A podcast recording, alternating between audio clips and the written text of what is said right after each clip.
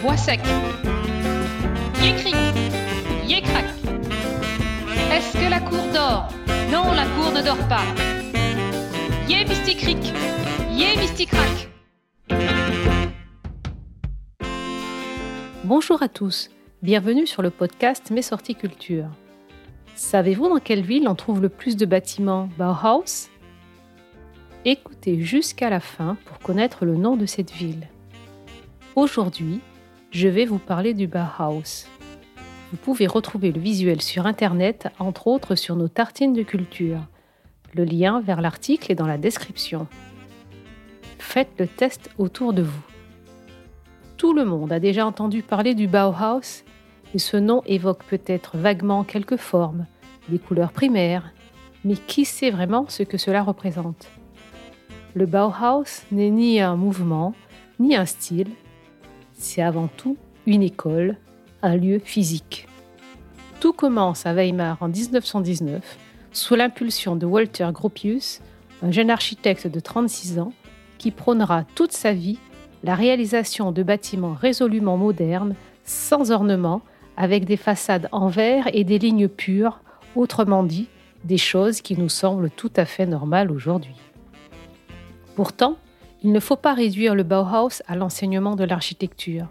L'école du Bauhaus, en allemand la maison de la construction, rassemble deux écoles qui existaient déjà à Weimar, l'école des beaux-arts et l'école des arts appliqués. C'est cette fusion qui en fait toute l'originalité. Il s'agit pour le fondateur d'abolir les frontières entre art et industrie de s'appuyer sur l'industrie pour concevoir des objets en série et des lieux où l'on vit bien même sans de grands moyens. Au sortir de la Première Guerre mondiale, c'est aussi un impératif économique. Et il s'agit de réinventer le monde. Le Bauhaus a décloisonné les frontières entre art et artisanat. C'en est fini de la distinction entre beaux-arts et arts appliqués. Les artisans sont des artistes comme les autres, les objets appartiennent au monde de l'art et surtout, il faut penser l'ensemble d'un lieu de vie comme un tout harmonieux dans lequel bâtiments, design et objets sont pensés ensemble dès la gestation du projet. Cette vision était déjà en germe au XIXe siècle avec le mouvement anglais Art and Craft ou l'art nouveau en Europe. Le Bauhaus va achever de l'imposer. Tim Tim, bois sec. Est-ce que la cour dort?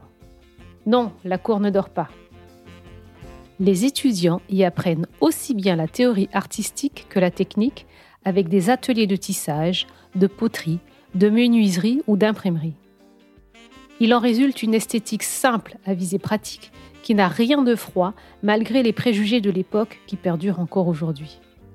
L'art abstrait de Mondrian ou le constructivisme russe influencent fortement les formes, les couleurs et les lignes favorisées par les disciples du Bauhaus, on retrouve souvent les couleurs primaires des toiles de Mondrian dans les meubles Bauhaus. De la ville de Weimar, l'école a déménagé à Dessau en 1924, où le bâtiment existe toujours, puis pour une courte durée à Berlin. Elle connut trois directeurs successifs. Chahutés par l'histoire, les acteurs du Bauhaus ont pourtant fait preuve de ténacité et ont laissé un héritage impressionnant. Ils ont été une influence majeure pour le design tel qu'on le conçoit encore aujourd'hui. Le Corbusier et Charlotte Perriand, entre autres, se réclamaient de ce mouvement avec l'utilisation de matériaux bruts comme le verre et l'acier et le souci constant de la fonctionnalité associée à l'esthétique. Les artistes Vassili Kandinsky et Paul Klee y ont enseigné. C'est une profonde amitié qui lie les deux hommes au-delà de leurs affinités artistiques. Leurs œuvres dialoguent sans cesse et s'enrichissent mutuellement. Avec l'arrivée des nazis au pouvoir, l'école est définitivement fermée en 1933. Elle n'est restée ouverte que 14 ans.